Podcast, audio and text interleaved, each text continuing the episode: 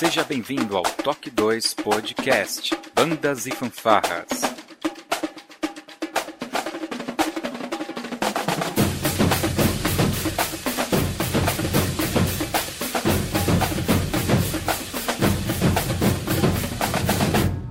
No ritmo da vida, na batida do coração.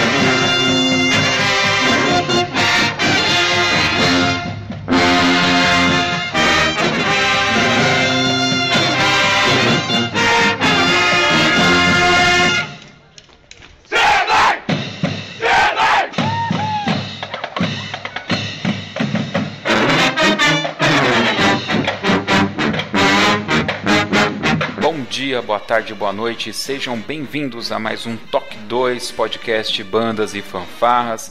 Eu sou o Josi Slay e hoje estará aqui comigo, diretamente da cidade de Mauá, o meu amigo multi-instrumentista Kleber Melo. Olá, Kleber. Olá, meus caros, prazer estar aqui novamente. Muito bom. E o nosso representante internacional, diretamente lá da região Nordeste, Fabiano. Fala, maestro. Boa noite, meus queridos. Tudo bem? Tamo aí. Muito bem, hoje nós estamos aqui nesse programa, mais um Toque 2. Estamos chegando aí ao nosso aniversário de um ano e hoje nós vamos falar um pouquinho daquelas coisas nocivas do meio das bandas e fanfarras e que dá uma atrapalhada né, no meio. Vamos pegar aí carona nesse momento trágico aqui do estado de São Paulo com a extinção da banda sinfônica do estado de São Paulo. Já fica registrado aí os nossos sentimentos a todos os músicos que ficaram desempregados, né? Não, não é apenas uma banda e a parte cultural, mas temos pessoas, famílias que estão ali e que foram prejudicadas diretamente com essa extinção da banda sinfônica do estado de São Paulo. Um forte abraço a todos os músicos, um especial pro maestro Sadal, amigo nosso, que compartilha de todo esse sentimento ruim, né, que nós estamos vivendo nesse momento. Então vamos lá para o programa, logo depois da nossa vírgula sonora.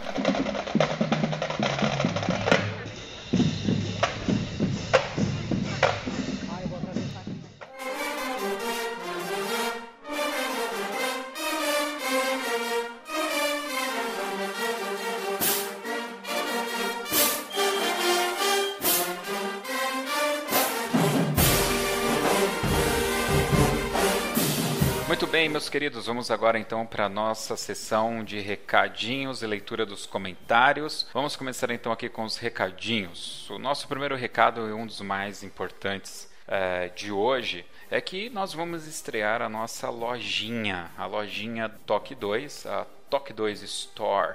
Nós estamos colocando lá algumas camisetas primeiro e vai funcionar da seguinte forma: Eh, você, todas as compras de camisetas es- que estão em pré-venda vão começar a ser enviadas para quem optar em comprar e ser entregue por correio, vão começar a ser enviadas a partir do dia 1 de março. Então você vai comprar agora, a gente vai mandar fazer a camiseta e vamos começar a postar a partir do dia 1 de março. Só que eu e o Kleber, com certeza, o Fabiano, você vai estar no Open Brasil? Ainda não tenho certeza.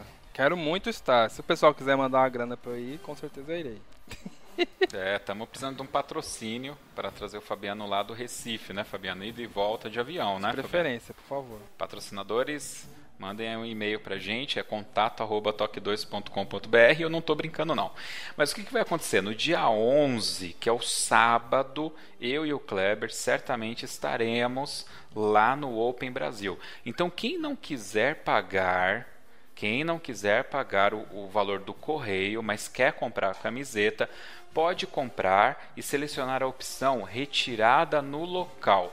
Mas é importante vocês saberem que quem estiver optando por retirada no local deve pegar a camiseta com a gente lá no dia 11, apenas no dia 11, lá no Open Brasil, que vai acontecer no dia 11 de março em Aparecida, no Santuário Nacional, ok? Agora, aqueles que são de São Paulo e Grande São Paulo e não quiserem pagar também, eu estarei aceitando entregar essas camisetas no metrô Tamanduateí, em São Paulo. Tá? Então, quem conhece São Paulo sabe que tem a estação Tamanduateí do metrô. Eu vou acertar o horário, a gente vai conversar via e-mail e eu levo a camiseta para você e entrego no horário que a gente marcar na estação Tamanduateí. Então tem três formas de você comprar a camiseta. Uma, você compra, vai pagar o valor do correio e a gente vai postar para você a partir do dia 1 de março. 2. Você pode comprar a camiseta e a gente vai entregar para você no dia 11 de março no Open Brasil em Aparecida. E 3. Aqueles que são de São Paulo e Grande São Paulo, nós estaremos acertando uma forma aqui de retirada e eu levo para vocês lá na estação Tamanduateí do metrô, ok? Esse é o nosso primeiro recado. E o segundo recado é que dia 8 de março, 8 de março, o Toque 2 faz um ano. Aí, Kleber, você tá ficando velho, bicho. Viva, um viva tá nós, tá viva nós. Ei, uhul. Aí, Fabiano. Viva nós! E, tô rico! Eu sou rica! É, não, não, ganhamos nada de dinheiro, mas a gente vai fazer um ano.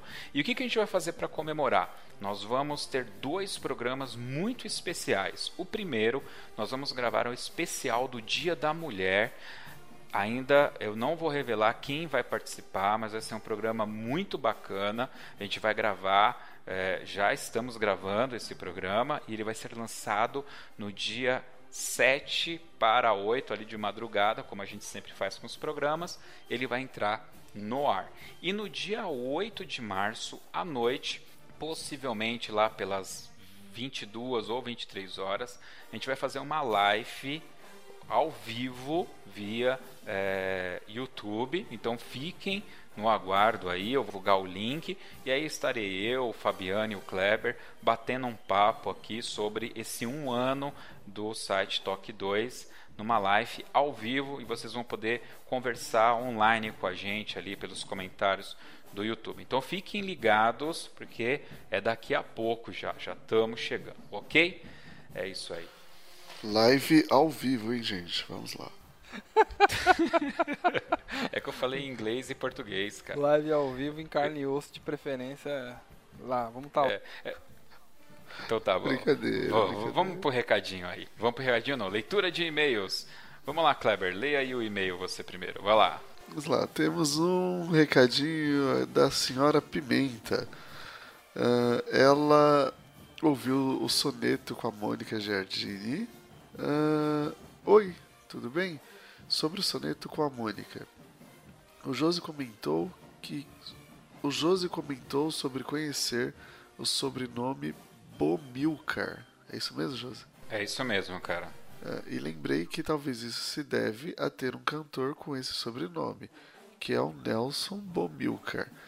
Pelo que vi, é irmão do, Robel, do Roberto Bomilcar. O Nelson canta umas músicas bem gostosas de ouvir, estilo MPB de Jeová com letras inteligentes que não fazem sucesso no meio do povo que só gosta de reteté e hinos de Deus destruir. A última coisa que eu ouvi dele foi no DVD do Ademar de Campos, A Vitória é. Ele tem o estilo João Alexandre e Guilherme Kerr.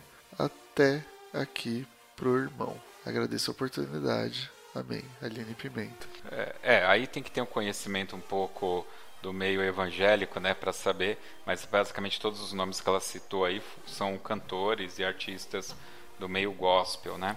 E ela tem razão. É isso mesmo, eu fui dar uma pesquisada.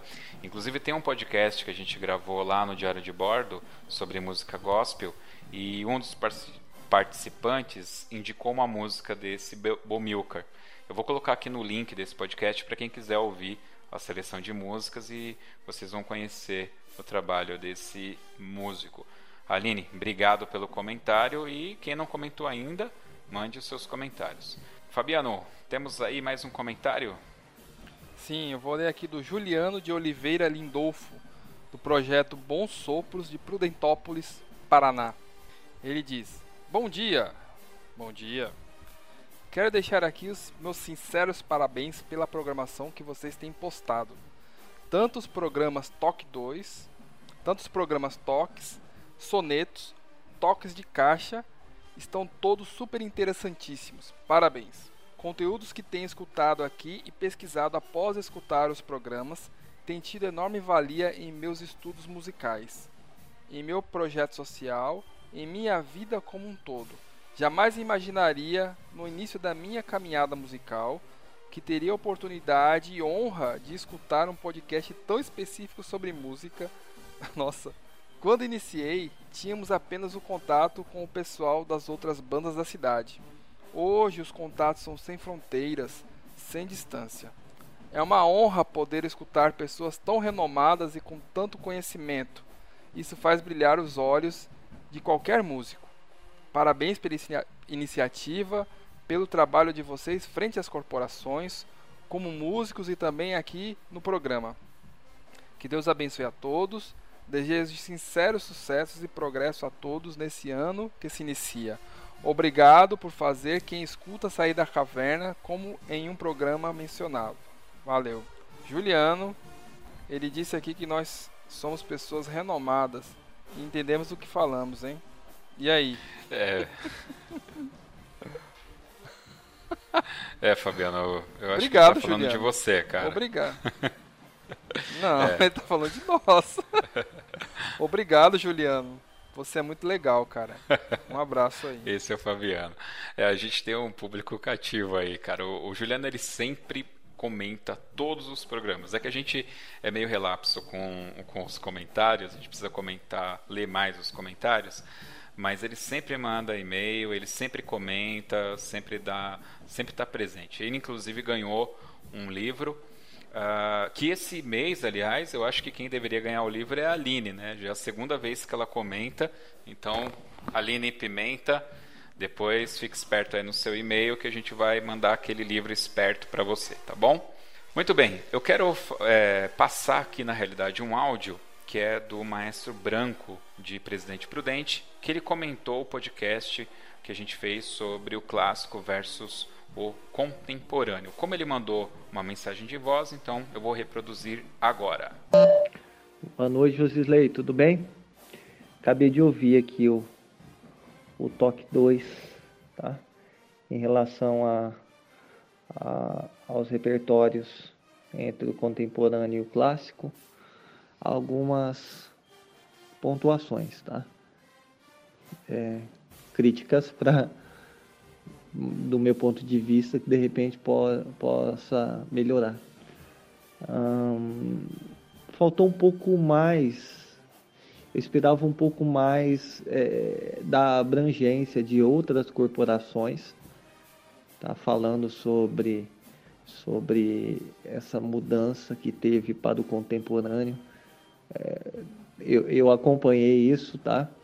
É, não somente o, o João 23, mas o próprio Noé Azevedo, que, que, que também em anos anteriores tocou no tempo das diligências, aí apareceu aquele campeonato de, de, de Guaratinguetá, aquele estadual, uma banda, o João 23 tocando Where the River Flows, o a banda do Colégio Progresso tocando Barbarossa, né? É, então, até mesmo para a gente historiar mais e, e, e, criar uma, uma amplitude na questão dessa, dessa mudança né, brusca no termo de repertório. Então sempre é, na, no, nesse podcast aí sempre mencionou-se é, o João 23 e Mauá, quando na verdade tinham outras importantíssimas, né? pelo menos mais duas, seria o quarteto, né? Eu acho particularmente Mauá, ela foi na, na, na onda, né? Acho que o, o grande desbravador foi o, o João 23 mesmo, mas o, o Colégio Progresso e o Noé Azevedo na época, eles contribuíram também para mudar esse ciclo, tá? Esse é o meu ponto de vista. Outra coisa também, tá? O que eu acho, às vezes fica muito é, alto a música de fundo, né? Então, de repente, dá uma equalizada para suavizar um pouco mais e, e, deixar evidente a voz.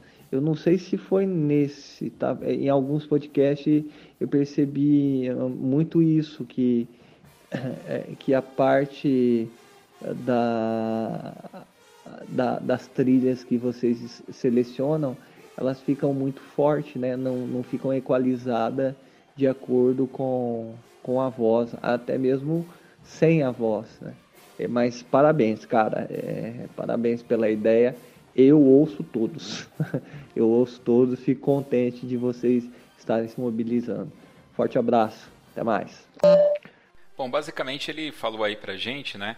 é, indicou outras bandas que fizeram história naquele momento da mudança do clássico para o repertório contemporâneo. E ele citou, por exemplo, a banda aí do, do Progresso, que realmente a gente deixou passar e não citou no programa. Tá? É, como eu falei lá naquele programa, a gente deixou isso bem, bem explicitado, aquela foi o, é, aquele programa ele foi um recorte né, da nossa janela, né, do que a gente vivenciou naquele momento, né?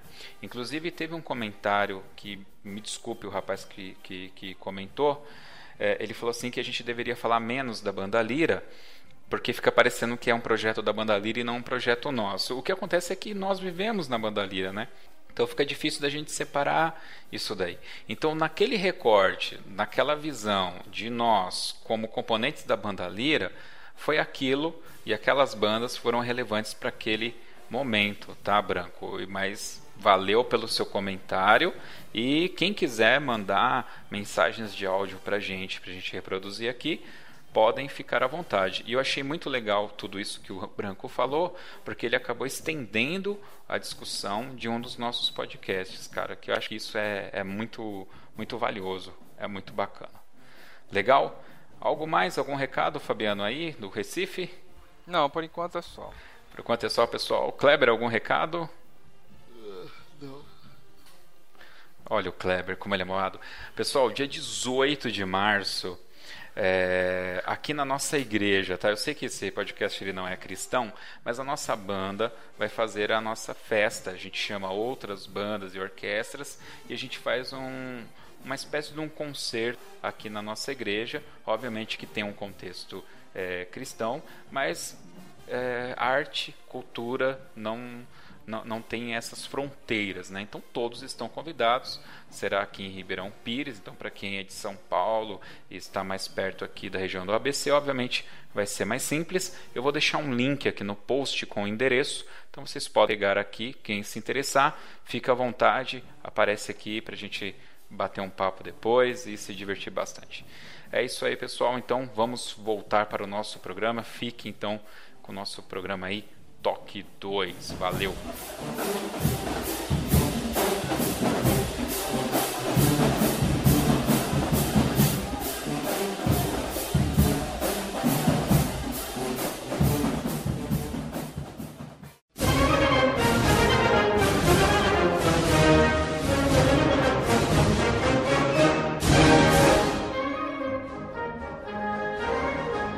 Meus amigos. O que, que acontece? A extinção da Banda Sinfônica do Estado de São Paulo, eu acredito que suscita um problema que ocorre por todo o meio de bandas em todo o Brasil, né? não só no estado de São Paulo. Nós, infelizmente, ficamos muito sentidos com a, extinção da banda. No entanto, é sabido que esse tipo de coisa não acontece do dia para a noite. Nós temos vários problemas estruturais em várias corporações por todo o Brasil, repito. E hoje a gente vai tentar aqui falar um pouquinho sobre isso. O que, que acontece com essas bandas? Por que, que a gente não consegue fazer um meio de bandas unido? Ou, é, quer dizer, a gente escuta muito mimimi, muitas reclamações em redes sociais, grupos de, de WhatsApp, mas na realidade não há ações efetivas. Então a gente vai bater um, um papo é, com, com a base disso. A gente já citou por várias vezes é, esse assunto aqui no Toque 2. É, eu vou citar aqui três programas que a gente já esbarrou nesse assunto de alguma forma. No Toque 5, o Cifaban versus a Frente Parlamentar, que foi com a participação do então presidente da UCIFABAN, o Diogo Costa. Uh, e depois nós fizemos um outro com o professor Cavino, que foi o Toque 7 Política versus Banda e em todos a gente deu uma esbarrada nesses problemas.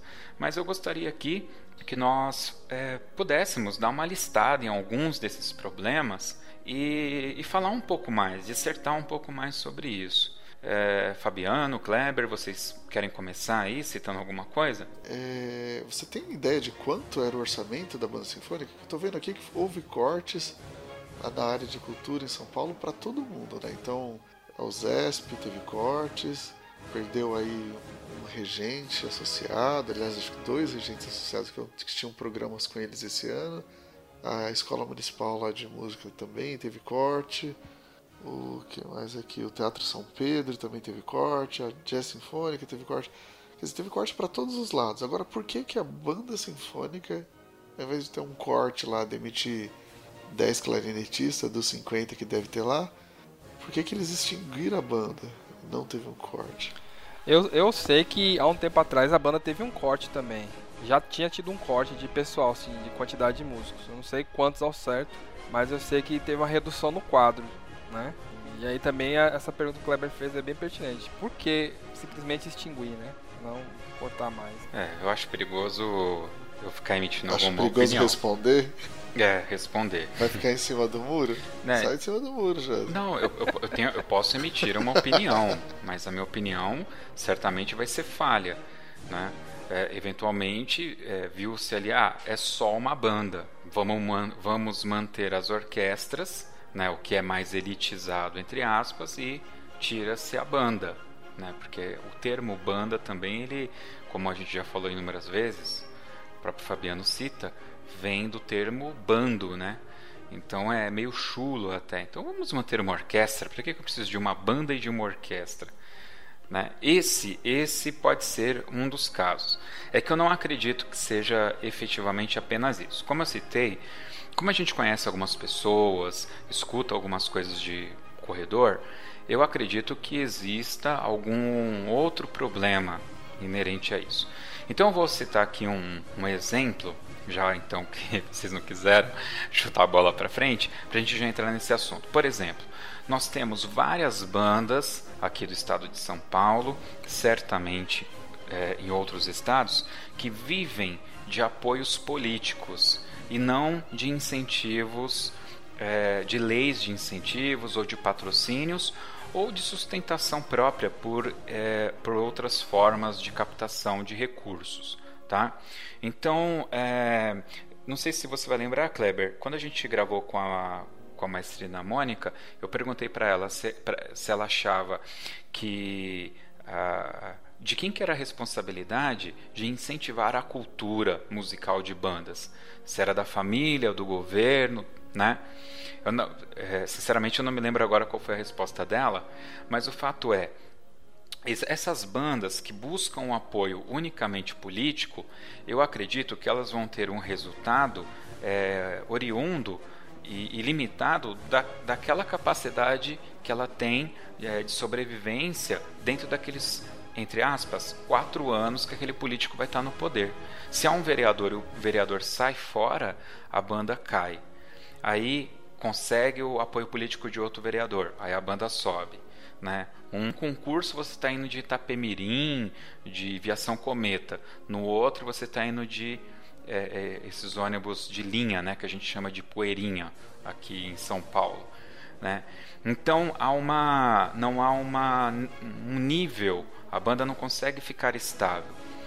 E aí não tem como. Eu vou pegar o exemplo do podcast número 10 que a gente gravou com o pessoal lá do Round Table e você viu o que, a gente conversou com eles. As bandas, elas fazem aquele lance de lavar carro, é, vendem rifa, vendem camiseta, vendem produto. E para eles conseguirem essa entrada no, no meio da, da população, eles têm que apresentar um show. Eles têm que ser queridos pela sociedade e têm que vender um valor para aquilo. Mas que valor que você vai ter associado se sua banda traz na frente lá sempre um maestro que está agradecendo algum político? Né? É, então, é, isso, isso, por exemplo, eu acho que é um mimimi que tem no meio de banda e que quando a gente fala esse tipo de coisa, é um, há um melindre no meio. Né? Não, ele, é, é parece que as pessoas não querem discutir isso porque é confortável, entendeu? Eu acho que é mais nesse sentido. É, é, quando a gente fala, ah, uma banda ela acabou. É muito. Eu concordo que é ruim uma banda acabar, uma fanfarra acabar. Mas é, vamos sentar um pouco, vamos relaxar, vamos tirar um pouco da emoção e vamos falar um pouco com a razão e, e falar um pouco é, o que levou aquela banda a desaparecer. Foi uma canetada de um político e era uma banda é, municipal ou foi um político que deixou de apoiar porque era uma banda de bairro, né? Obviamente que eu estou forçando aqui na história do político, mas poderia ser qualquer outro, né? Então, cara, eu acho que em relação a, a todos os projetos culturais, né? A gente, acho, é, a gente é difícil captar recurso aqui no Brasil. A gente tem uma sociedade que, que tem tantas necessidades, cara, mas básicas, né? Acho que todo mundo aí conhece aquela pirâmide de Maslow lá. E é como se a gente estivesse querendo preencher é, uma necessidade, é, assim, preencher algumas necessidades que poucos têm, né? Em detrimento das necessidades mais básicas aí que é, eventualmente até a comida na mesa. Então, quando eu olho para a banda, aliás, acho que foi esse o discurso do presidente, do, do prefeito aqui de São José dos Campos, para também encerrar as atividades da orquestra lá municipal. E eu sei que olhando no, no, contexto geral, assim, você fala, ah, meu, é só 20 milhões, é só 30 milhões. Gasta-se muito mais com corrupção. Eu concordo plenamente, cara. Mas é, eu fico pensando se. Pensando no estado de São Paulo, né? E vamos pensar só na cidade de São Paulo. É, eu fico pensando se o, o senhorzinho que mora lá no Capão Redondo, ou aqui em Mauá, né? A gente tem bairros complicados aqui. Será que em algum momento na vida dele ele, ele teve acesso à, à banda sinfônica? Ou ao ZESP? Ou... E olha que o ZESP já veio aqui em Mauá algumas vezes.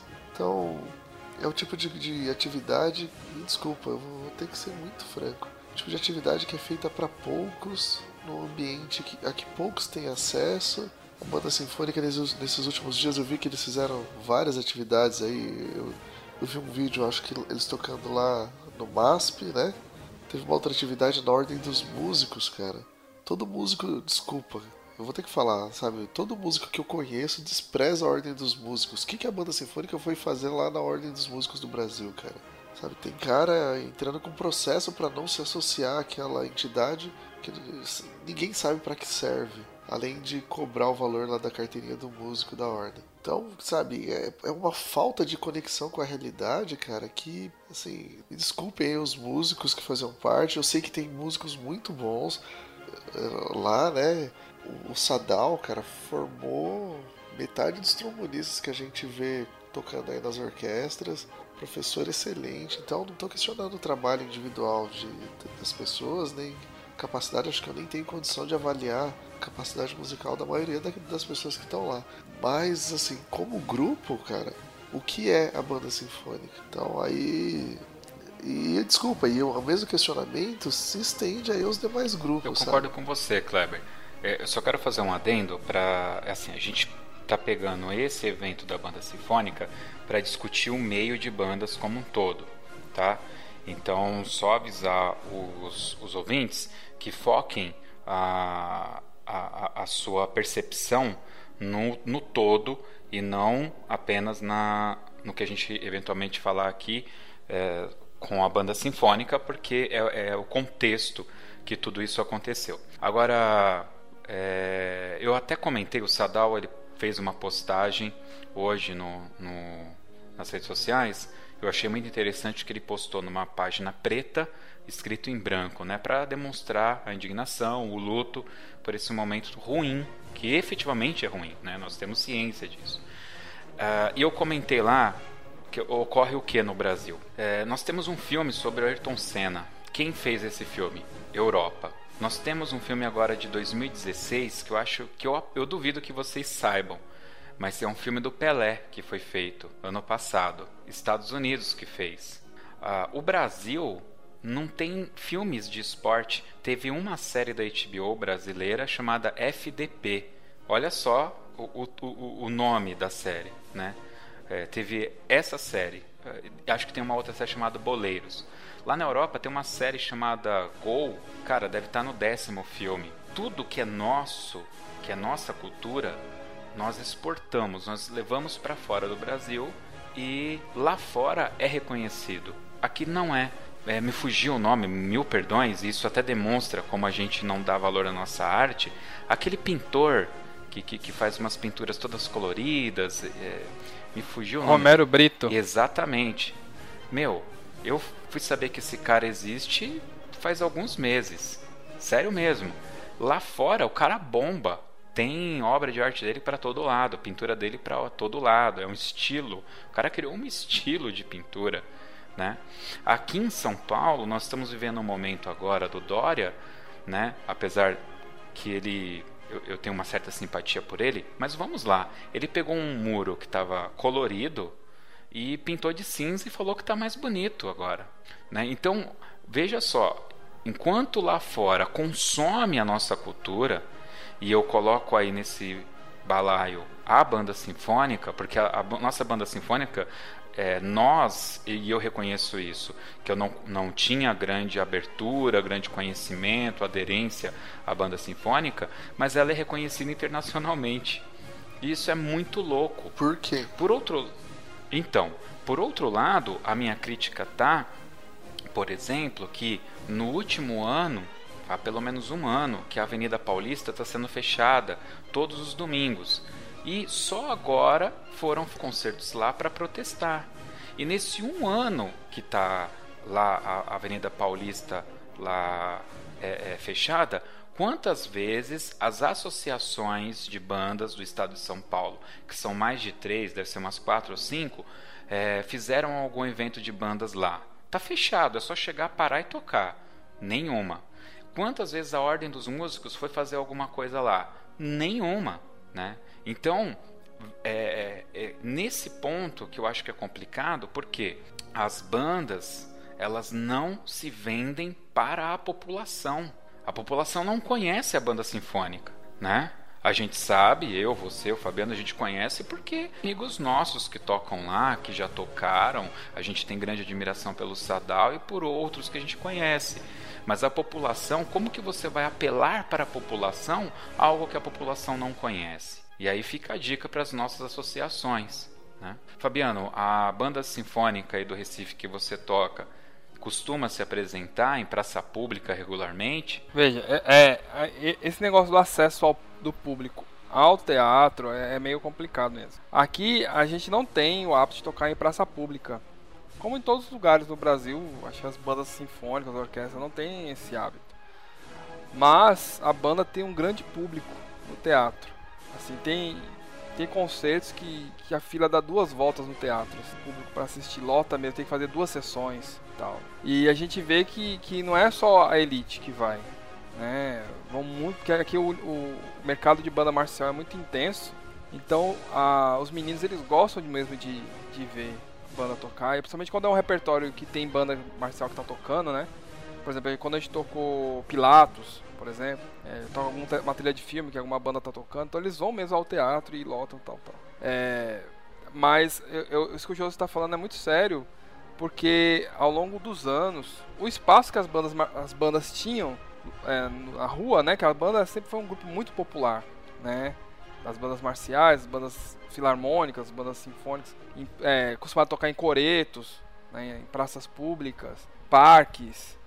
É, esse espaço é, foi sendo deixado de lado, né? Claro que a gente entende pela estrutura dos, dos locais para tocar, você colocar um, uma banda para tocar ao ar livre, você tem que ter uma estrutura, né? Não pode tocar, por exemplo, com um instrumento embaixo de um sol quente, né? um instrumento mais delicado, um, um fagote, um boé, que é de madeira, a chuva estraga, tal, tal. A segurança também, né, que é complicada, a gente sabe que muitos, muitas praças não têm segurança, tal. Mas isso também foi fazendo que o público é, se esquecesse que as bandas existem, né? Tem cidades que tem banda que a população não sabe que tem banda. É, eu já contei isso nos nossos posts, nossos posts que a gente, que eu morava em Rio Grande da Serra e eu não sabia que existia banda em Ribeirão Pires, que é uma cidade vizinha, né? Eu fiquei sabendo que existia banda em Ribeirão Pires porque o Josi que, conhece, que morava em Ribeirão Pires, conheceu alguém que tocava na banda e convidou ele para ir e ele me disse que tinha banda lá e eu fui ver. Então, assim, é muito complicado, né? Eu acho que esse espaço deveria ser retomado pelas bandas, de estar nas ruas, de pôr a cara, mostrar ao público, né? É, às vezes a gente fica, ah, mas o povo não vai gostar de ouvir Beethoven, por exemplo. O povo não vai gostar de ouvir. É mentira, o povo gosta de ouvir. É, na verdade, verdade se você colocar é. qualquer música sendo bem feita, o povo gosta de, de ouvir música. Eu já, eu já fiz apresentações em praças, né? Ou com banda marcial Calira mesmo, a gente fazia muito, interior, principalmente né, de São Paulo. Ou com a banda sinfônica que eu toco, mesmo aqui em, em Recife, ou a banda de Ribeirão Pires. Que a banda começa a tocar, o povo para pra olhar e vem gravar, e vem, vem tirar foto e aquela coisa. Eles gostam de ver, independente do repertório que está sendo feito né? Então, assim, eu, eu, eu sei que, como eu falei, que às vezes a gente deixa de fazer esse trabalho com medo da segurança pública, com medo da estrutura, tal, tal, mas isso também é uma faca de dois gumes, né? Que numa hora dessa, que aconteceu com a banda do estado de São Paulo, se ela estivesse mais próxima do público, né, como a USESP é, apesar da USESP tocar sempre na sala São Paulo, mas é um grupo que é muito mais comentado muito mais conhecido do grande público do que a banda sinfônica, né? Então, assim, quando você tem essa, essa proximidade maior, você tem mais apoio do público em geral e isso pesa também na decisão política, né? Acho que o político ele vai pensar, pá, a gente não pode mexer ali porque realmente o povo gosta, ou sei lá, conhece, né? Tá reclamando isso, tá exigindo que, que exista o grupo e tal. Então você perde um pouco de força. Mas eu, eu vou pegar um exemplo nosso aqui do Toque 2, Fabiano. É, o, o, nosso meio de bandas é uma galera que não sabe o que é podcast. Então, para todo mundo que eu vou falar do podcast, eu tenho que explicar o que, que é. Pode o quê? Aí eu vou explicar como que escuta, aonde que escuta. A gente vive discutindo em off como que a gente pode fazer para deixar mais acessível o programa para as pessoas e tal.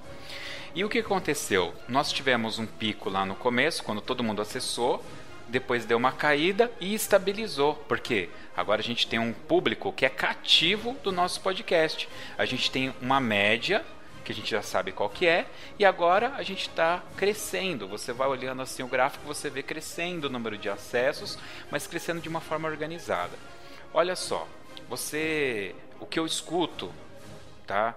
É que ah, a gente vai tocar ali na esquina, o povo não para para escutar. Não, não para para escutar mesmo, porque você tá, vai tocar num lugar de trânsito. Mas a pessoa vai passar, vai escutar um pouquinho e vai embora. E fica conhecendo a banda.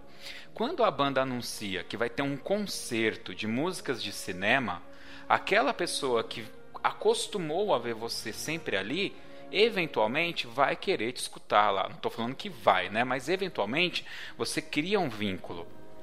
E eu acho que isso é diferente, cara, de você nunca aparecer, só ficar dentro do teatro e querer que as pessoas vão até lá te escutar. É, é muito diferente. É...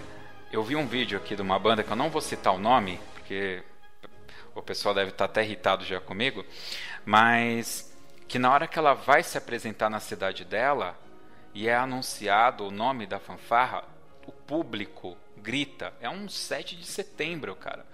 O público gosta daquela banda. O público quer ver aquela banda se apresentar. E, só que isso não é do dia para noite. Isso é muito. Você tem que, tem que insistir com aquilo. É o que a gente está fazendo com o Toque 2. A gente está insistindo. Olha, gente, eu acredito nisso e isso é legal. E a gente vem construindo uma, uma história aqui e o pessoal vai tendo mais aderência. Recentemente, um rapaz lá do Brasil, Marcial, fez um, um, um comentário sobre o nosso podcast, falando: ó, lá é um bom lugar para vocês buscarem informação. Mas por que, que isso acontece? Porque você vai trabalhando, vai angariando e vai buscando. E eu não sinto esse tipo de ação nas bandas mais próximas que a gente tem tá tendo acesso, ainda mais agora com o site, a gente acaba tendo mais acesso às pessoas.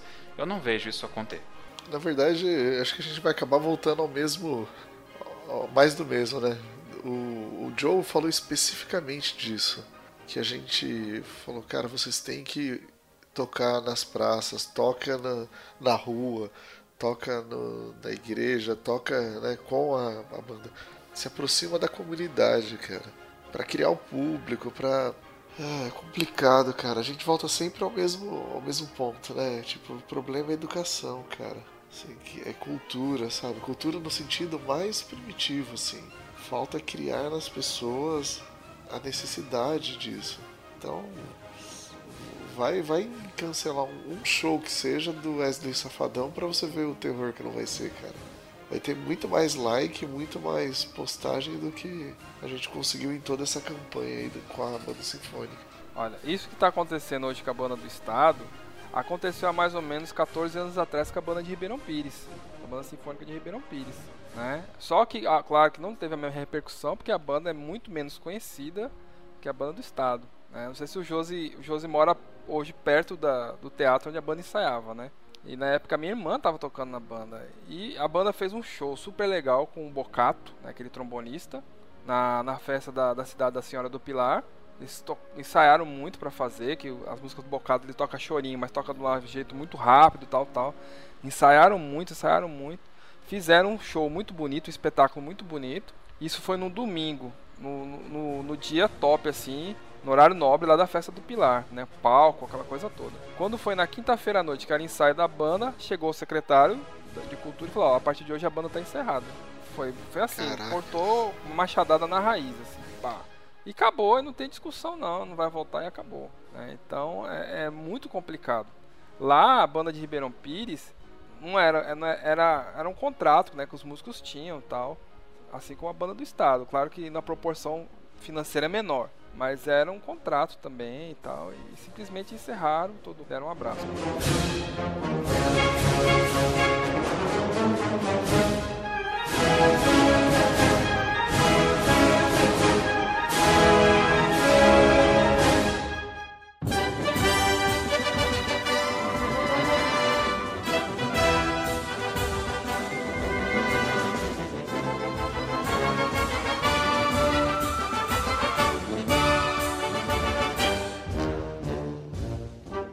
Vamos, vamos puxar um pouco para o meio mais aqui das bandas e fanfarras. Uh, a gente também escuta muito né, é, uma, uma questão que o Kleber sempre vira e mexe, o Kleber levanta. Eu queria aproveitar uma discutida nisso daí. Uh, que o cara fala: ó, aqui é uma banda. Aí, ah, não, aqui é um a, a, gente faz um serviço social, a gente faz resgate dos jovens e tal, que é um discurso que eu vejo em muitas outras, é, em muitas bandas por aí. E aí me parece que não há é, uma definição do que, que você é. Você é um projeto cultural ou você é um projeto assistencial? Kleber, fala um pouco sobre, sobre é, esse pensamento que você já falou várias vezes aqui, mas dá uma resgatada nessa linha de pensamento sua. Não, então vamos lá. É, acho que assim, projeto social ele não existe sem um propósito. Então o propósito não pode ser, acho que não deveria ser o projeto, né? Eu vou dar um exemplo prático que acho que é mais fácil. Então, Banda Lira que é onde eu cresci, é o projeto onde eu cresci. É, eu acho que é um projeto social fantástico. Mas o que se faz lá é, não é um projeto social, né? Então a gente ia para a banda para fazer música. Eu queria ir lá para aprender música. E durante muito tempo acho que se fez música de excelente qualidade lá. Em função disso, eu e muitos outros, centenas de, de jovens aí que cresceram comigo ou passaram pela banda. Então, centenas de pessoas iam lá para aprender música e de quebra, né, por tabela, a gente aprendia disciplina, aprendia respeito, aprendia tolerância, aprendia conviver em grupo, tinha um monte de noção de liderança, tinha um monte de. Enfim, então a gente aprendia um monte de coisa. É, a gente tinha referências lá, pessoas. Então eu fui estudar porque eu via pessoas lá que, que faziam curso técnico, técnico, pessoas que estudavam outro idioma. E isso foi me criando. É, é, como eu diria, foi, foi me dando. Não criando necessidade, né? Mas foi me dando vontade de ser como aquelas pessoas. Então, eu acho que a banda Lira funcionou durante muito tempo como um excelente projeto social, mas sem dar o nome de projeto social, né? O que eu noto é que tem gente que quer distribuir sopa. Cara, distribuir sopa, meu, não, não resolve o problema de ninguém e ninguém vai dar valor pro sopão que você distribui. Então, se o seu objetivo é distribuir sopa, não faça isso, sabe? É, então, se você quer escrever livro e no meio do, da aula de como escrever livros você vai distribuir um prato de sopa, aí isso tem valor. Se você quer dar aula de música e no meio da aula de música você distribui um prato de sopa, tudo bem. Quer fazer teatro e, no meio da aula de teatro você dá um prato de sopa, tá, tá tudo bem, é válido. E, e, e, muda mesmo a vida das pessoas. Só que o seu objetivo não pode ser dar um prato de sopa, cara. É muito pouco. Eu não valorizo, ninguém valoriza, político nenhum valoriza, nem a população valoriza, nem o cara que recebe o prato de sopa valoriza. E no final da história, quem está coordenando né, as atividades, acho que se sente um pouco traído. Que fala, pô, mas eu, eu gastei tanto do meu tempo com você e hoje você não dá valor. É, outra coisa que eu pego sempre no pesado, né? Acho que tem que agregar valor, meu. Então, voltando ao ambiente musical, você tem que tentar fazer bem feito, meu. Tem gente que faz o trabalho musical. É, olha, eu vou, hoje eu tô contundente, né, cara? Assim, tem gente que faz o trabalho musical muito meia boca, cara. Todo mundo nota isso. Até o público leigo. O cara senta, ouve uma coisa estranha, ouve e aí não dá valor, cara. E, então, é, tem, tem que fazer bem feito, tem que ter um propósito. Acho que o projeto social não pode ser só projeto social. A gente tem grandes exemplos aí. O projeto Guri, por exemplo, é um projeto social fantástico. Mas o projeto, o objetivo não é tirar a criança de lá da favela. É ensinar música para aquelas crianças e dar perspectiva de vida. É, eu, só, eu só, quero com, complementar esse, já que você citou o projeto Guri, a gente participa de vários grupos em WhatsApp, em redes sociais, e hoje eles aproveitaram né, essa questão aí da banda sinfônica para destilar todo o veneno. E aí teve um rapaz que, que falou: é, todo o dinheiro foi direcionado para o projeto Guri. Para que, que vai formar músico se não tem onde tocar? Aí eu, aí eu já tinha escutado bastante coisa, eu fui obrigado a me posicionar. Veja só, eu vou usar aqui o Fabiano como exemplo. Uma, você não pode direcionar toda a força cultural de musical no estado de São Paulo ou na cidade de São Paulo. A gente tem uma região Nordeste que é praticamente o berço cultural do Brasil. Né? E tem outras regiões. Já passou por aqui, por exemplo, no, no primeiro soneto que a gente fez, que foi com o Flávio Gabriel, ele foi tocar na orquestra de Curitiba. E ele é nascido, criado em São Paulo. Ele foi estudar no Rio de Janeiro. Então não dá para ficar concentrando tudo aqui. Mas São Paulo pode sim ser um grande polo de formação de músicos. E como eu falei, muitos, gente, muita gente é exportada. Os nossos talentos são exportados. Não ficam todos em São Paulo, não ficam todos no Rio de Janeiro. Quando a gente fala de atores, por exemplo, todo mundo fica muito concentrado no Rio de Janeiro e São Paulo por causa desse circuito, né, REC 9 e, e lá a Rede Globo e tal. Mas, por exemplo, a Sônia Braga fez a carreira, a grande carreira dela é fora do Brasil. Tem aí o Aquarius, um filme super comentado, super elogiado. O, o próprio Rodrigo Santoro, que está nessa série Westworld. Enfim, a gente exporta muita coisa. Então não dá para falar que São Paulo é a, é a dona da cultura musical do Brasil, porque não é. Mas pode sim ser uma, uma grande formadora. E como você acabou citando a questão da sopa, eu não sei se você se enrolou um pouco, mas eu só para contextualizar que eu tenho bastante medo de como as pessoas vão assimilar o que você falou.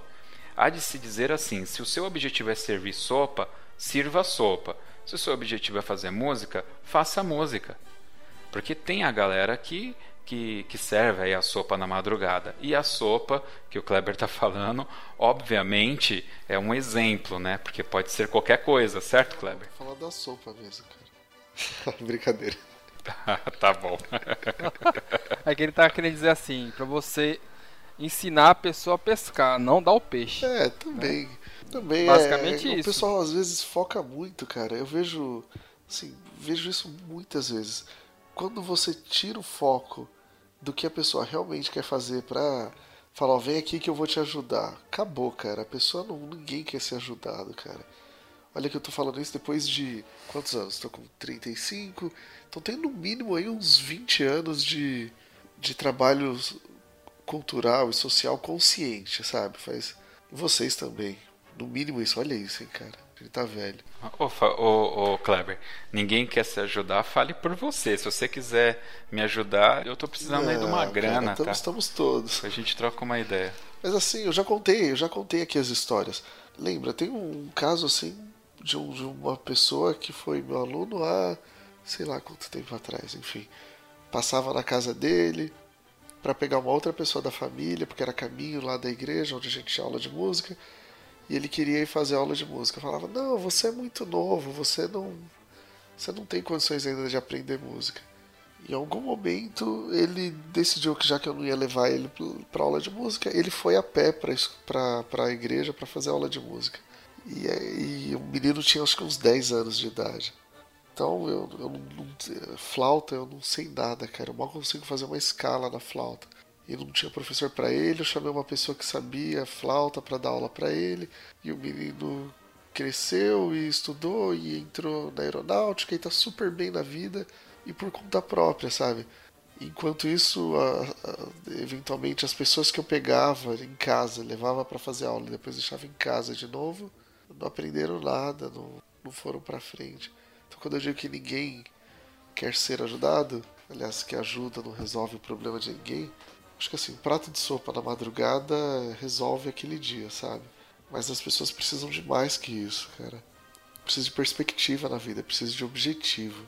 Então, se o seu projeto cultural, né, seu projeto social não der isso, porque é perspectiva, assim, dá um objetivo para a vida das pessoas, não, não, tem valor, cara, desculpa. E quando eu falo não tem valor, não é que não é. serve para nada. Que na hora que precisar cortar alguma coisa, vai ser o seu projeto que vai ser cortado.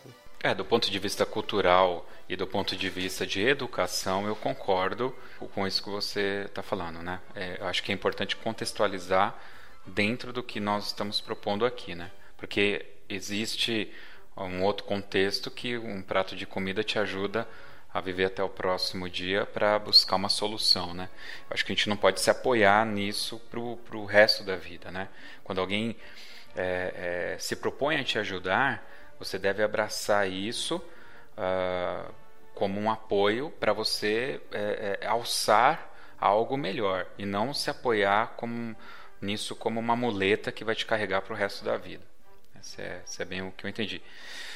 E aí, Fabiano? É, você tem problemas aí? É, vai ajudar algum músico ou é mais tranquilo porque aí no Nordeste todo mundo é mais consciente? Não, não. Todo lugar tem esses problemas, né? É uma coisa que a gente estava comentando aí. É, infelizmente, as pessoas querem as coisas de mão beijada, mas não querem trabalhar para conseguir, né? Então fica esperando a boa vontade de alguma entidade ou política ou privada, não sei, vir até elas para fazer as coisas, né? E é complicado. A gente tem que correr atrás.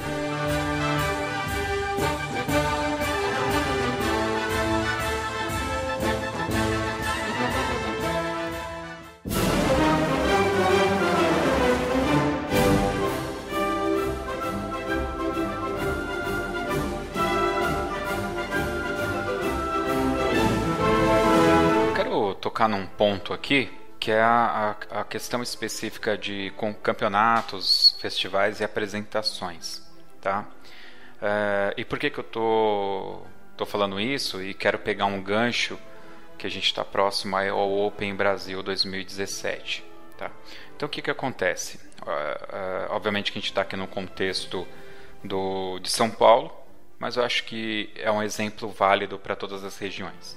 Nós temos várias associações aqui em São Paulo e temos agora a, o Open, que não é uma associação, mas é um, uma galera que está organizando este evento. Este evento que vai ter o apoio da WOSB Internacional, da WOSB da América Latina ou Sul-Americana, quem precisar, quem, quem achar melhor, e da FABESP, né, que é a Associação de Bandas aqui do Estado de São Paulo. O que ocorre? Ah, eu não vou. Isso a gente tem visto também em trocas de ideias aí pelas redes sociais. Eu não vou no Open porque eu não vou ganhar nada. É, vou, vou, começar pelo Fabiano. Fabiano, quando você você é associado, tem uma, eu acredito que existe uma associação aí no Nordeste, né? É, você paga uma anuidade e quando e, e, e, qual é a programação anual? Essa associação ela promove vários eventos. Como que funciona? Faz um overview aí rapidamente pra gente. Aqui em Pernambuco, né, existem associações, cada estado tem sua associação. E Norte e Nordeste tem uma associação separada. Aqui em Pernambuco é, é a associação, a gente é, tem uma associação que a gente é afiliado aqui na capital, na região metropolitana, e já está se estendendo para o interior todo aí. É, a gente paga uma anuidade, né?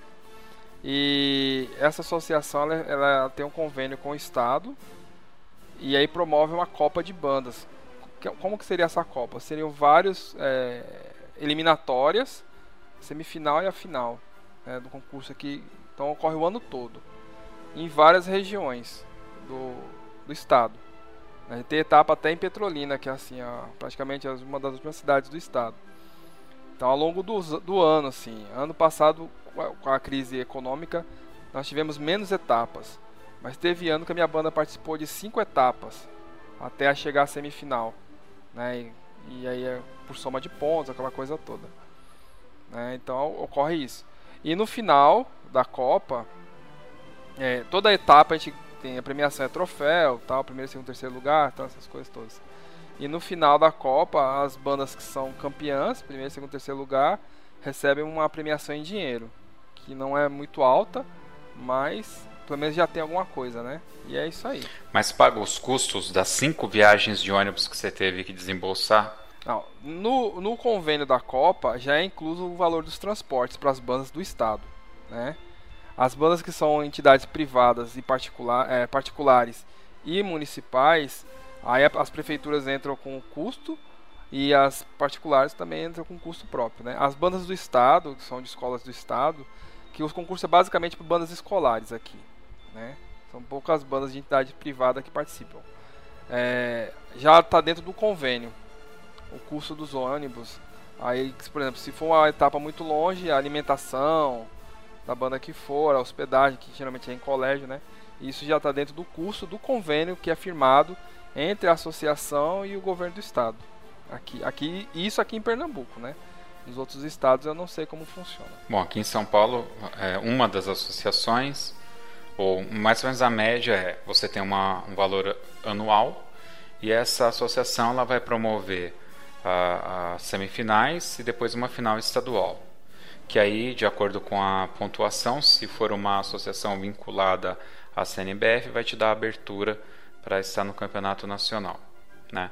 O custo de ônibus fica para cada corporação e dependendo de cada do, dos campeonatos, é, eles fornecem a alimentação. Então você chega lá, você vai ter direito a um almoço, por exemplo. Em alguns casos, dependendo da distância, tem um local para que a banda se acomode É assim, na maioria das vezes é uma escola para guardar instrumento, uniforme e se trocar.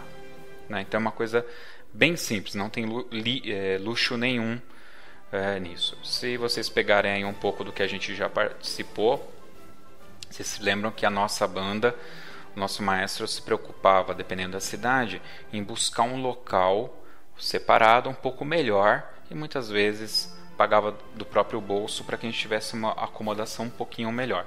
Mas basicamente é isso que acontece. Não há nenhum tipo de incentivo para o transporte. Então, se você é uma banda aqui do estado de São Paulo, é, da região metropolitana, e vai participar de um, uma semifinal, por exemplo, uh, sei lá, em Marília, e depois a final é, é, em Joanópolis, é, chuta aí que você vai gastar para cada ônibus por volta de R$ 3.500. Então, se é uma banda muito grande que vai com dois ônibus, por exemplo, é 7 mil reais, 14, chuta aí 20 mil reais. É, como as viagens são longas, acaba se tendo a necessidade de levar algum lanche para as corporações também. Né? E por que, que eu estou falando isso? Fabiano participou comigo do bate-papo que a gente teve com, com o Rogério. E o que, que o, o Open Brasil está oferecendo? Acomodação. Você tem a questão da premiação, que é, que é uh, na parte de festival, né, onde ele, você vai ser julgado não tem um valor é, é, financeiro que você ganha, mas você vai ter que pagar um valor por categoria. Você se lembra disso, né, Fabiano? Sim, me lembro. Inclusive, eu estava comentando com o pessoal aqui que o valor que eles estão cobrando é muito menor do que se cobra aqui no Nordeste. Para participar da Copa do Nordeste aqui. É um valor bem menor, assim. É, indo, em 2007 eu cheguei a, a cadastrar, né, a, a associar a nossa banda aqui da igreja em uma associação aqui, eu paguei o triplo do valor que ele está cobrando. Então, só para associar. Né? É, e eu estou falando isso porque o nosso meio ele tem várias associações. Eu sei que a gente tem aqui na cidade de São Paulo uh, umas duas e na litoral uma outra aqui. Então três, mas me parece que tem mais duas que eu ouvi o pessoal comentando nas redes sociais. Então vou chutar aí que tem umas cinco associações aqui no estado de São Paulo. Nós temos muitas associações, mas nós não temos união das associações. Eu não consigo acreditar que essas diretorias reunidas não conseguiriam criar um campeonato nos moldes do que você acaba lá para gente, aonde a gente tenha a possibilidade, inclusive, de financiar o transporte, pelo menos para as finais, né? Mas o que, mas não tem essa união. A gente tem muito, a gente se diz unido, mas a gente não é unido. Por quê? Eu visualizo, eu posso ter um, uma visão muito romantizada disso. Uh, parece que cada um está puxando para si. Ninguém quer é, que alguém é, alce é, voo é, é, é, como um líder desse meio. Parece que as pessoas têm medo de, de deixar que alguém tome conta do meio. Não, não, não, não querem que isso aconteça. Aí as associações elas ficam se repuxando. E aí, desculpa, me parece que ninguém ganha dessa forma, cara. Aí no Nordeste, vocês é, quando você chegou já era isso ou você viu essa formação para conseguir essa força e conseguir esses benefícios para as bandas aí, Fabiano? Não, quando eu cheguei aqui estava começando é, é, esse movimento, essa associação, no caso é a Banfari, que é a associação aqui que a gente é afiliado, a maioria, a maioria das bandas aqui são afiliadas. É, tá, ela estava nascendo ainda tal e estava se formatando várias coisas. Esse modelo de Copa que nós temos hoje ela tá em uns 10 anos pra cá, mais ou menos assim, entendeu? É mais ou menos o tempo que eu tô regendo a banda marcial, minha banda marcial, que eu participei desde a primeira Copa aqui. Então assim, mas é uma coisa assim que no começo também não tinha esse convênio todo, não tinha todos os ônibus. Eu lembro que pra gente ir pros concursos é muito caro o custo, né? Eu me lembro que no começo da, da desse formato de, de campeonato que nós temos aqui, essa Copa de Bandas, é, o governo ele só dava 10 ônibus, por exemplo, para 20 bandas. Tinha 20 bandas concorrendo, mas só tinha 10 ônibus. E aí o que, que a gente fazia? A gente reunia as 20 bandas e alugava mais 10 ônibus. Então assim, ficava 3 mil reais cada ônibus, então ficava 300 reais para cada banda. Ou, ou 150 reais, porque eram 20 bandas. as 20 bandas davam dinheiro para alugar os outros 10 ônibus para todas poderem ir, entendeu? Então no começo era bem assim. Depois, com o passar dos anos, a gente conseguiu, foi se, foi se, se é, estabelecendo mais a, a, a, associação, a Copa de Bandas. O governo viu que existia um público muito bom nisso, envolvido, né? Muita gente. Realmente os campeonatos de banda que são lotados de gente mesmo. Movimenta muita gente, muita coisa. Então ele começou a dar mais apoio. Então hoje a gente tem os ônibus para todas as bandas participarem dos eventos, tal, tal. Mas é uma, uma batalha que vai se conquistando. Claro que ainda está longe do ideal, né? Longe. Eu acho que você, Fabiano, acabou de dar aí é, um atestado, ou no mínimo corroborar com o que eu acabei de falar alguns minutos atrás. Uma história de 10 anos que foi crescendo, aonde vocês tinham 10 ônibus e hoje todas as bandas acabam tendo acesso ao benefício do ônibus. É, é o que eu sinto. É, você, você, eu estava escutando um comentarista financeiro falando sobre as reformas fiscais do Brasil e ele estima que se fosse feito lá um plano sério é, levaria cinco anos para colocar tudo nos eixos. Eu não estou falando de reestruturar a economia que a gente está com o Brasil quebrado. Eu estou falando em reestruturação fiscal tá? Só que acontece, se a gente fazer uma rápida, um presidente só fica no governo por quatro anos e eventualmente se reelege e fica oito. Então ninguém quer fazer isso porque quer que isso seja feito dentro do próprio governo. Só que não dá para fazer em quatro anos. Ele vai precisar de, de um quinto ano para fazer essa reforma. Então você tem uma diretoria numa associação você tem a diretoria numa associação que tem um mandato de dois anos. E parece que eles não querem fazer a coisa acontecer porque não consegue fazer acontecer em anos. Você está falando para gente que aí, no Nordeste, demorou 10 para fazer. Então tem que ter muito alinhamento, muita vontade de fazer. Tem que ter uma união. E essa união, infelizmente, eu não estou vendo. Né? É, a gente sempre cai naquela discussão que ah, nós quem é mais uh, catedrático, né, o pessoal que tem mais experiência, mais anos aí de estrada, vai falar: nós inventamos a roda. Só que existem vários modelos de roda, né? E parece que a galera não quer se adaptar, a arrumar esse modelo para que agregue valor. Parece que realmente tem que puxar para que alguém é, se dê bem de alguma forma, né? Ou não, não sei, cara o Ford falava que um empresário bem sucedido faz mais bem para a sociedade do que 10 filantropos, não era assim? Eu acho que foi ele, enfim. E eu, eu acho que o negócio tem que dar certo financeiramente, né? E se aparecesse um cara, seja lá quem for, cara, que conseguir fazer dinheiro com, com essa história, com esse negócio de banda, de fanfarra, e começar a investir no meio, eu acho que tá de bom tamanho.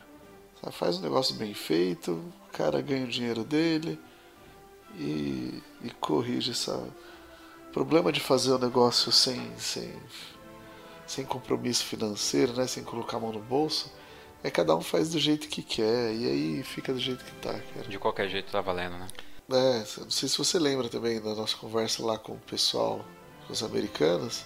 Eles disseram que lá cada um desembolsa uma grana para fazer aula, para participar da banda, né, para participar do projeto. Isso de cara já cria um compromisso que nem, nem de longe a gente tem aqui. Temos mais alguma coisa aí? A gente acabou é, não falando na ordem da nossa pauta aqui, mas a gente tocou em todos os assuntos que estavam previstos. É, querem dar uma finalizada aí, Fabiano? Cara, mais união, né, mais compromisso com a causa das bandas. É, é, é um, é um trabalho gostoso de fazer. Quem trabalha com música sabe o que eu estou falando. É, a gente, para a gente conseguir conscientizar os políticos da importância do trabalho, a gente tem que estar mais unido. Né? Aqui em Recife mesmo, recentemente a, a banda sinfônica e a orquestra sinfônica teve uma, uma grande vitória é, na questão salarial. A, foi ano passado, saiu nosso plano de carreira e isso foi só foi possível depois que a banda e a orquestra se uniu, né? É, as dois grupos sempre tiveram essa rivalidade, né?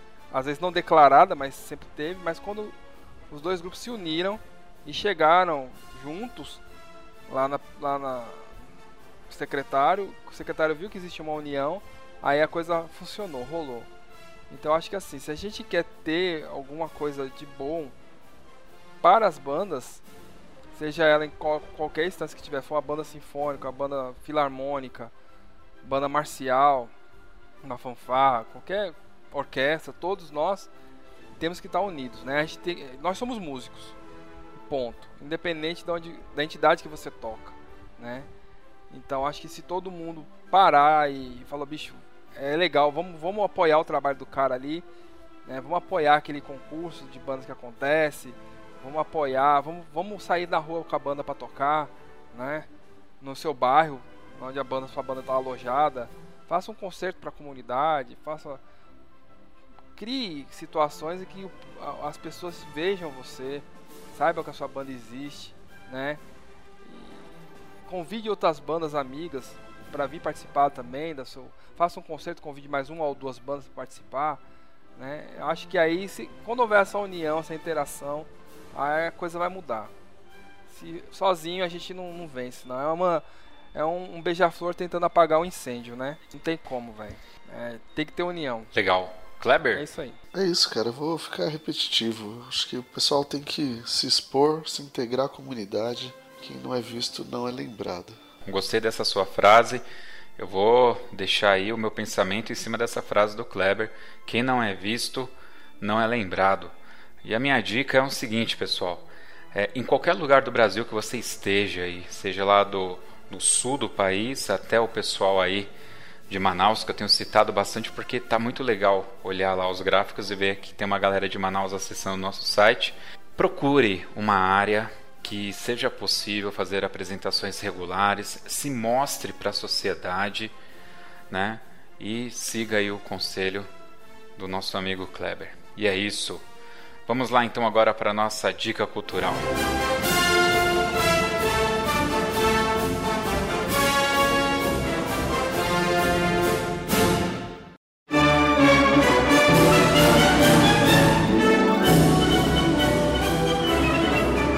Muito bem, Kleber Melo de Jesus, você e suas dicas charopetas que ninguém gosta. Fala aí.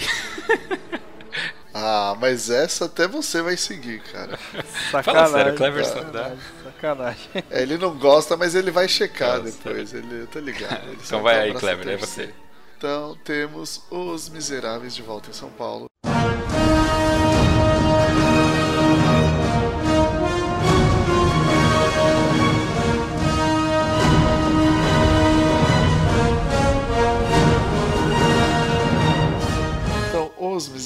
Para aqueles que, como eu, não tiveram grana para assistir da outra vez. Então, faz quanto tempo? 15, 15 anos. anos e eu também não fui porque não era na época, cara.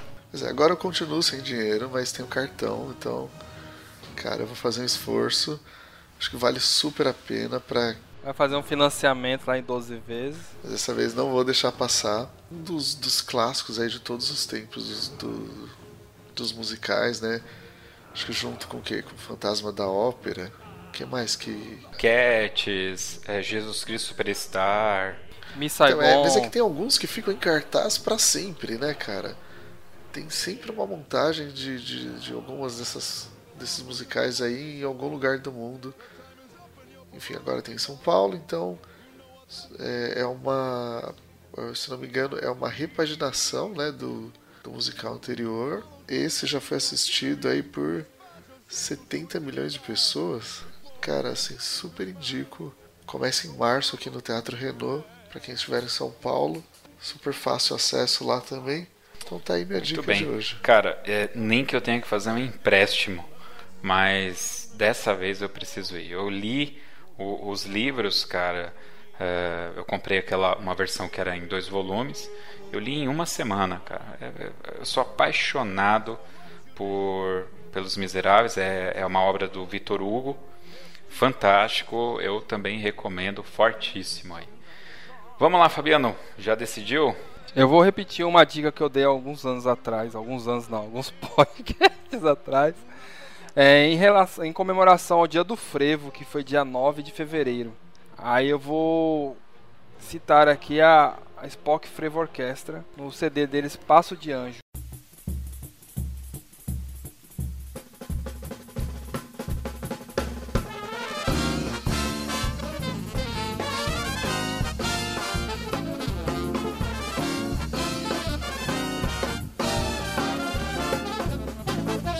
Para quem ainda não conhece a Spock Frevo Orquestra, é uma orquestra de, é uma orquestra de frevo. Quando a gente fala orquestra de frevo, esse termo orquestra de frevo aqui é, é uma conotação diferente da orquestra sinfônica, tá, gente? A orquestra de frevo ela tem a formação de uma big band, que, é, que são o quinteto de sax, quatro trombones, quatro trompetes, e aí tem a bateria, contrabaixo, guitarra e um teclado, tá? E por que, que eu cito a, a, a Spock Frevo Orquestra?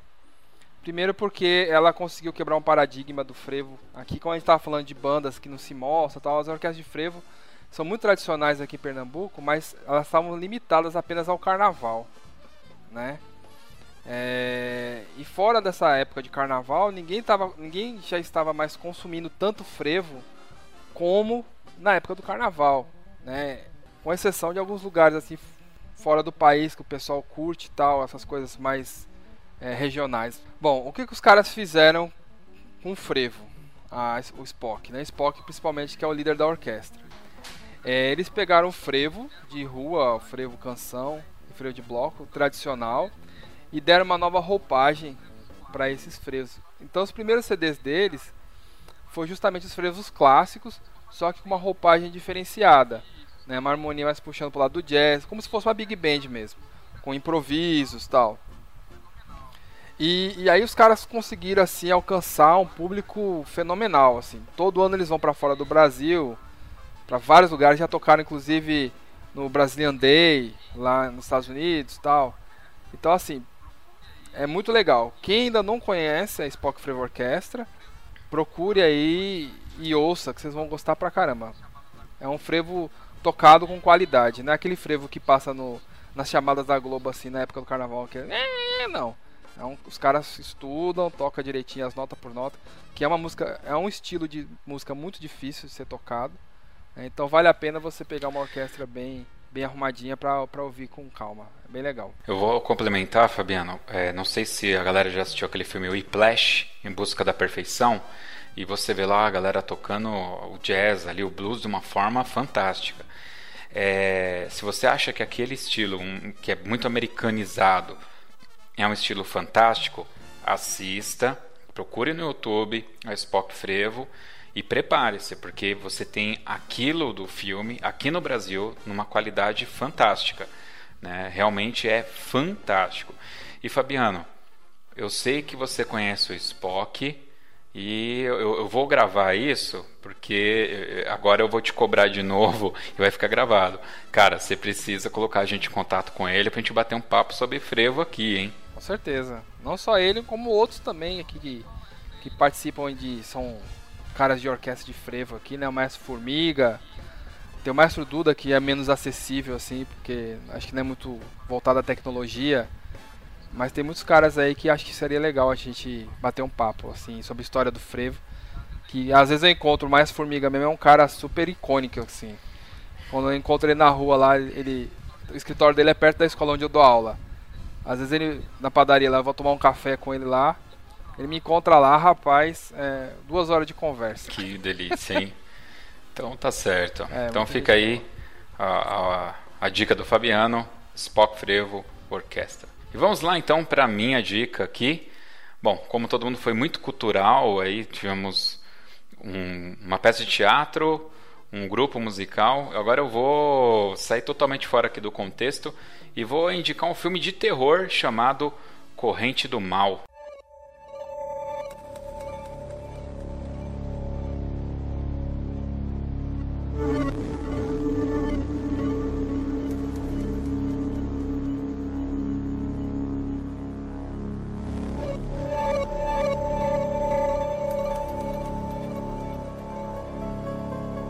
Lá então. Corrente do Mal de 2014, ou It Follows, que é o nome original né, em, em inglês. É, eu dei uma olhada lá no IMDB, que é um site que eu sempre acompanho para ver as notas de filme. Ele está com 6,9 a nota. É, ele não é muito, um, muito bom como filme de terror, até porque eu acho que praticamente não tem terror, né? Mas eu acho que ele vai muito de encontro com tudo que a gente falou nesse podcast, porque esse, esse, esse título em português como Corrente do Mal mostra muito bem como o mal que, que, que eu tenho em mim e passo para o próximo é, se torna uma corrente que só vai fazer mal para outro e para outro e para outro. Né? E como a, o nosso meio de banda precisa estar um pouco mais unido. A história gira em torno de uma garota que acaba saindo com um rapaz da escola e eles acabam tendo uma relação um pouco mais íntima. O que acontece é que esse rapaz tem nele uma coisa muito ruim dentro dele, é, uma entidade que ele, quando é, é, é tem esse contato íntimo com essa garota, ele passa essa coisa ruim para essa garota. Então ele pega e fala: Olha, eu tenho aqui um negócio ruim em mim que eu passei para você, e agora você tem que passar essa coisa para outra pessoa. Se você deixar essa coisa te pegar, essa coisa vai te matar e depois vai vir atrás de mim. E aí por isso que o nome em inglês é seguidores, né? E, e, e, e português ficou essa corrente do mal, porque ela vai passar para outra pessoa, que tem que passar para outra pessoa.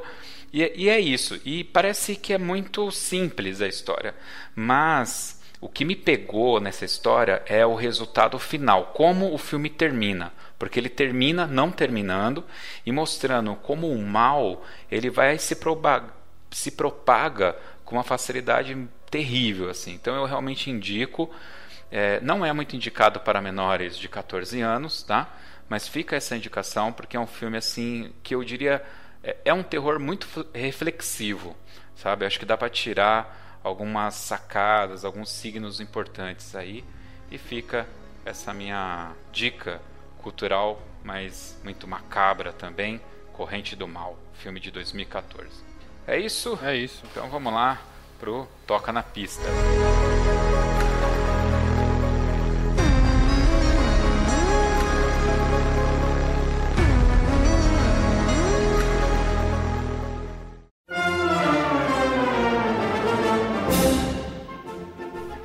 na pista de hoje, a gente ficou na mão, porque de novo a gente chamou uma pessoa para gravar com a gente e a pessoa resolveu dormir. O cara dormiu, tá, aprendeu com Kleber, né? E aí não tinha escolhido aqui uma música, eu até separei, mas ele não apareceu. Então, o que, que a gente faz? O Kleber escolhe hoje? Putz, cara. É, Kleber escolhe. Bom, pegou calça curta aqui. Nem diz meu pai, te pegou de chupetão. Misericórdia, cara. Pegou de chupetão é ótimo. Cara, vou, vou, vou. Olha, toca na pista, mas tem que ser de banda. Pode ser uma música qualquer. Não, cara. Vamos, vamos. Não sendo Kennedy, não sendo Kennedy Richard Clayman. É. Então vamos lá. Vale Tem coisa. uma música que chama, acho que Fairy Tale, do. André Matos, o nome do cara? André Matos. Então o cara é brasileiro, né? Com esse nome, obviamente. Então, vamos ver se é isso mesmo. Fairy Esse é o. Kleber. Ah, não é que é isso mesmo. Então, esse cara, ele. Acho que foi vocalista do Xamã um tempão. Vamos ver quem é o cara. Eu nem sei quem é o cara. Eu vi a música dele hoje. É, é pra isso Enfim, que cara. serve o Toca na Pista mesmo, pra gente pegar qualquer música aleatória. E, Não, não é qualquer. uma Ouça, história? ouça a música. ouça a música. Ouça a música. Talvez Ova. você não vai gostar, cara. Cara, eu não quero saber se a música é bonita. Eu quero saber que a música tem que ter uma história na tua vida, bicho. Para Não, com mano. isso. A música é boa, a música é de um cara Ele tava A no música banheiro de um hoje. cara brasileiro. Aí rolou aí. e assim muito boa qualidade mistura é meio que, que rock progressivo então tá dentro do contexto. E brasileiro cara eu não, não posso falar que eu conheço muito desse desse meio aí de rock progressivo mas e ainda mais brasileiro. Então eu indico que, que sirva de exemplo quem conhecer mais coisas de, de rock progressivo brasileiro aí que compartilhe. É isso. Fairy Tale, Xamã com André Matos. Just a second. It's for you. Eu não sei o que, que eu falo pro Kleber. Você quer falar alguma coisa, ô, ô, ô, Fabiano? Ele não entendeu Ouve a pra que, que serve o toque na pista. Ah, Ele essa não hora- entendeu. Ele não entendeu. Se ele falasse The Papers, eu entendia. Eu quero ouvir The Papers, Vamos lá, Fabiano. vamos lá. Por que, que nós devemos tocar The Papers? Fala aí. que faz parte da sua história na banda Lira. Toda vez que a, a banda tava fazendo uma ordem unida, o Binder falava, qual música a gente vai tocar agora? Por exemplo. Aí a Ederni pedia qual? The Papers. The Papers. Então, fez uma história na sua vida, né? Uma coisa que fez E era legal, né? Ver o Ederni sempre pedindo The Papers, né? Ora, The Papers era Popeye. Por causa do, do, do solo de caixa, né? De percussão. Olha aí, Kleber. Exato. Eu ri, o Fabiano riu, a gente se divertiu e faz parte da nossa vida. Agora o Fair Tale aí do Xamã, bicho, não, não foi não, Kleber. Desculpa. Entendi. Então, Coloca Britney toca The Spears Papers Firework. aí. É, então vai ser The Papers e não vai ser Britney Spears Firework, porque o Firework não é da Britney Spears, tá? Não é dela. tá vendo como eu conheço, tá vendo? Então a gente aí, lembrando do nosso amigo percussionista Ederni, The Papers, The Muse Band Man. Chupa essa, Kleber. Pô, Põe na Tem. conta que eu vou cobrar, mano. na Tenho, conta. tenho. Eu nunca, eu nunca consegui Ah, eu procurei na Molenar. Inclusive tem a grade lá pra você baixar. Aquelas grade coisada. Muito bem.